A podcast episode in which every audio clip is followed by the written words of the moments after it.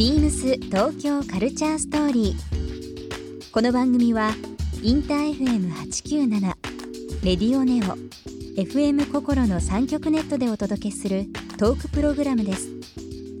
案内役はビームスコミュニケーションディレクターの土井博志。今週のゲストはフェスジャーナリストの津田翔太郎ですフェスジャーナリストの津田翔太郎さんをお迎え日本国内の音楽フェス情報サイトフェスティバルライフの運営や海外フェスガイドブックの出版などフェスカルチャーを多方面から発信している津田さんにさまざまなお話を伺います。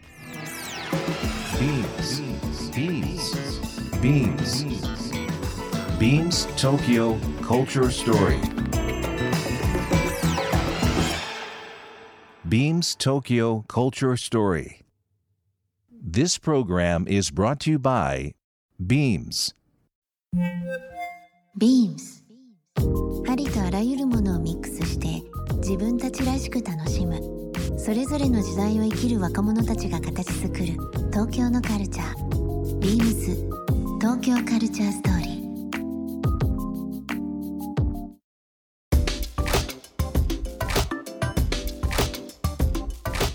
ビームスコミュニケーションディレクターの土井博志です。今週末は大きいフェス。まあフジロックもありますしまあもう春先から始まってる、まあ、日本の、まあ、フェスももちろんそうですけども全体的にこの時期7月8月いろんな音楽イベントありますけどもそんな中、えーぴったりなゲストを今週はお呼びしております。フェスジャーナリストの津田翔太郎さんになります。こんばんは。こんばんは。よろしくお願いしよろしますくお願いします。フェスジャーナリストって僕初めてちょっと言葉にしましたけど。そうですね。僕もこれ自分で名乗ったわけじゃなくて、うん。なんかこういろいろとにかく日本のフェスと海外のフェスをもう行きまくってたら、えなんかいろんなとこ声がかかって、ちょっとなんか事務所に所属しないかみたいな話もあって、はい。その時にその担当の方からじゃあフェスジャーナリストにしましょうみたいな。えなるほど。まあ、でも言ってそのフェスをすごいジャーナリズム的に語るっていうよりは本当にフェスが好きで、うん。とにかく日本のフェス海外のフェスをもう行きまくってるという、うん。そういう肩書きというかもう自分でもなんて説明したらいいかよくわからないんですけど はい。今週はそのフェスジャーナリストということで津田翔太郎さんをお呼びしてますけども、はい。お招きしてます。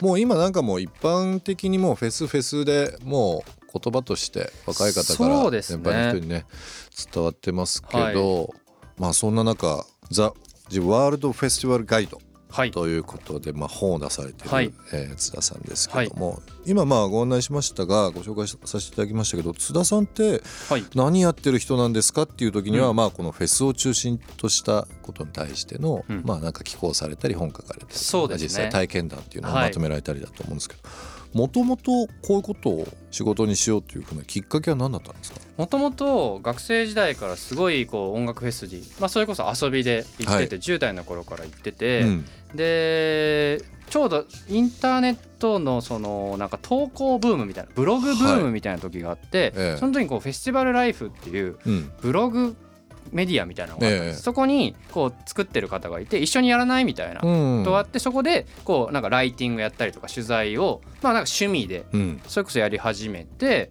でその時僕まだサラリーマンで、はい副業でやってたんですね、ええ。当時広告会社に勤めてたんですけど、えでまあふ完全副業でギャラも1円ももらわず、まあ、自分の好きなフェスに行ってライフスタイルというかはい。そういった部分でね。だから月曜日から金曜日まで働いて金曜日の、まあ、夜まで働いて、もうそのまま友達車迎えに来てもらってだからそのままフジロック行くみたいな、ええ。で月曜日の朝に着いてその何気ない顔で普通に働く仕事をすると、はい。えー面白いな。そういうことをやっててでそのフェスティバルライフっていうのを、えー、と僕ちょっといろいろあって海外に移住したんですけど、はい。で海外に移住してそれ帰ってきて自分でもう一回立ち上げ直したというか、うんうん。その前のメンバーが抜けてで僕が代表になってそはい。の日本のフェスを中心にした情報を発信するフェスティバルライフっていう意味での代表を今一応やってる。なんですね、はい、あの1週間たっぷりこのフェスの話をですね、フェスだけで。伺い、えーしたいなと思いますし、はい。あとはまあ普段あのー聞けない津田さんのですね、はい。まあ、音楽のルーツですとか、まあ普段、えーフェス以外の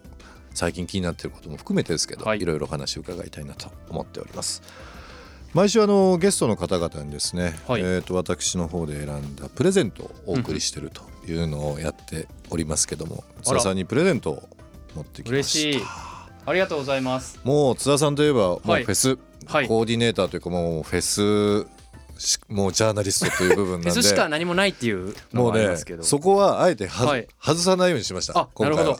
これ開けてもいいんですぜひか開けてください。ちょっと軽いもんなんですけど。ちょっとなんかなんだろう全然わかんないです。あこれは嬉ものしいすごくちっちゃいちっちゃい今これ袋に入ってるんこれですけど。超嬉しいやつだ。大きさ的にどれぐらいですかね今小さくなってて。これ本当にもう手のひらにこう手で握ったら見えないぐらいの。おおにぎりより小さいぐらいはい。おにぎりより全然小さいですね。小ぐらいですかね。えっ、とこれオーストラリアのブランドのデイパックになるんですけど、はいはいはいはい。えーウルトラシルナノデイパックというもので、えー、すっご。C2 サミット、まあ、名の通り海から山頂までという部分で、まあ、どの、まあ、シーンでも使っていただけるたった 40g しかないデイパックなんですよ。うわ。すごい。これ僕大体これぐらいの逆にこのカバンにつけるカバーがこれぐらいの大きさのやつはいはいはい、あありますよね。はい。バックパックにかけるカバン。なんですよねだから。そうなんですよ。だから広げていただくとですねだい。たい大きさがですねちょっとさっき測ったんですけど、えっ、と長さ、まあ、高さが40センチ弱、はい。まあ、42、3センチで幅が24センチぐらいある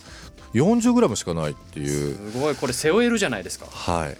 バックパックになりますあのまあフェスいろんなとこ行かれててなるべく荷物ははい。極力小さく、少なくで少なく。バッグはポケットに入るぐらいなものにそうですね。と思いましてですねそちらを、えーお持ちしました。ありがとうございます。オーストラリアのこれあの西側にパースという都市ありますけども、パースの方で立ち上がったブランドで実は30年ぐらいもう迎えるブランドなんですよね。パースといえば今年はテーマインパラ。はいインパラ。インパラ。あとはステラ・ドネリーフジロックに出る、ええ。これがパース出身なんですよなんかオーストラリア今いろんなアーティスト出てますけどね、はい。そういうパースデーの人も結構いろいろ今注目されてますよね。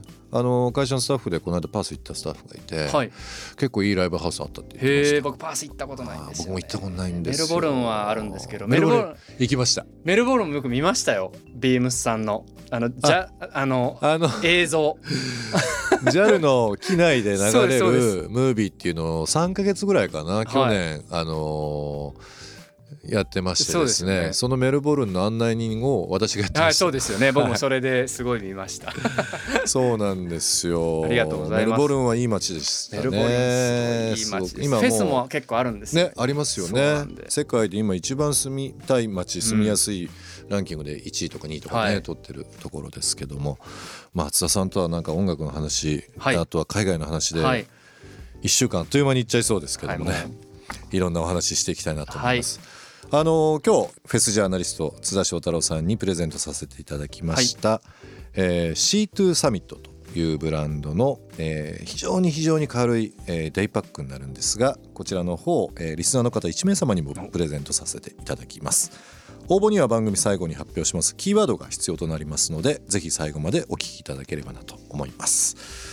津田さん音楽フェス情報サイト、フェスティバルライフを今運営されているとい。うことで、私の今手元にありますけども日本初ですねこれ。海外フェスのガイドブック「The World Festival Guide」というのを発売されました、これ発売はこれ4月に。4月ですか、はい、4月の今コ年の4月。ーチェラの初あの開催に合わせてはい。今年発売させていただいてこれはだ海外フェスだけなんですよ。そのウェブサイトの方は、まあ、主に日本のサイトと、まあ、ちょっと海外のものもあるんですけどこの本はもう完全にもう日本のフェスは載せず、うん。海外で基本的には自分が行ったフェスを中心にうん。もう120以上の海外フェスを載せています。今のこちらはい。フェスティバルの話ありましたけども、まあラジオ聞かれてる方音楽好きの方は、えーお分かりだと思いますけどロサンゼルスから、まあ車で3時間ぐらいですかね。そうですね。本当は3時間ぐらいで行けるはずなんですけどね。行けますよね。5時間ぐらいかかったりするんですよ ね。渋滞でね。そうなんですよ。ドジャースタジアム抜けてもうずーっと、まあ東に東へ。進むと砂漠を抜けるとまあ私もすごく好きな街がありますけど、はい。パームスプリングスという、はいえーところがあって、まあ、その近隣ですけどね。そうですね。こちらバレー。まあ、はい。渓谷ですよねあそこはね。本当になんか山の中にある砂漠みたいな、うん砂漠ね。そこにまあ避暑地的にまあいろんなリゾートホテルとかあとはそのこちらの会場も本当はエンパイアポロって言ってはい。乗馬のうん。そのそういうのができる、まあ、いわゆるこう、まあ、日本でいう軽井沢的な感じの場所で開催。距離的にもそうですよね。そうですね。はいまあもうまあビヨンセももちろんそうですけども、レディー・ガガはじめ、はい。まああとはもうオールジャンルですからね。そうですね。今もう全部のジャンルが出てポップスからヒップホップから、うん。まあロックももちろんありますしそうですよね。まあ、今年で言うとこの今 T シャツがありますあけど。今日なんかいろいろ持ってきていただいてるんですよね。チャイルディッシュ・ガンビーノあ今年ヘッドライナーだった。いいですね。18 19のやつですね。この間の4ですそうです月です。からこの間のやねつを持ってきました。あー初めて見ましたよあ本当ですか？この T シャツ本当ですか？誰かあげてるの見ましたこれなんかあのーコーチラって面白いのがヘッドライナーの3組は割とコーチラって書いたオリジナル T シャツをその日のためだけに作るんです、あそうなんですそうなんですね。あんまりヘッドライナーじゃないアーティストとかは作らないんですけど、ええ。例えばこう今ビリー・アイリッシュの T シャツもあるんですね。ビリーアイリッシュ。これ、はい。先僕が、それえーいいなあ。先月参加してきたグラストンベリーっていうフェスがあるんですけど、はい、イギリス郊外である。だこれはグラストンベリー背中にここれもライブやってよっていうふうに書いてヘッドライナーはこう自分専用の T シャツを作るっていう。ビームス東京カルチャーストーリー。ゲスト津田翔太郎さんにプレゼントしたバックパックをリスナー1名様にもプレゼント。応募に必要なキーワード「フェス」を記載して番組メールアドレス beams897 アットマークインター FM.jp までご応募ください詳しくは番組ホームページまで BEAMS ビームス名古屋ショップマネージャーの的山大輔です。ビームス名古屋では7月20日土曜日から8月12日月曜日まで地元名古屋を代表する企業や事業者とともに開発したコラボ商品を発売する大名古屋店を開催します。ビームスの視点でキュレーションした名古屋の魅力をたっぷりお届けします。店頭でお待ちしております。ビームス東京カルチャーストーリービームス東京カルチャーストーリー This program was brought to you by ビームス